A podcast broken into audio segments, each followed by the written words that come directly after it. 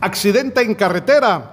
Motorista es trasladado por bomberos voluntarios del municipio de Chinique, Quiche, a la emergencia del hospital regional, luego de sufrir caída de su moto cuando un perro se le cruzara en la carretera.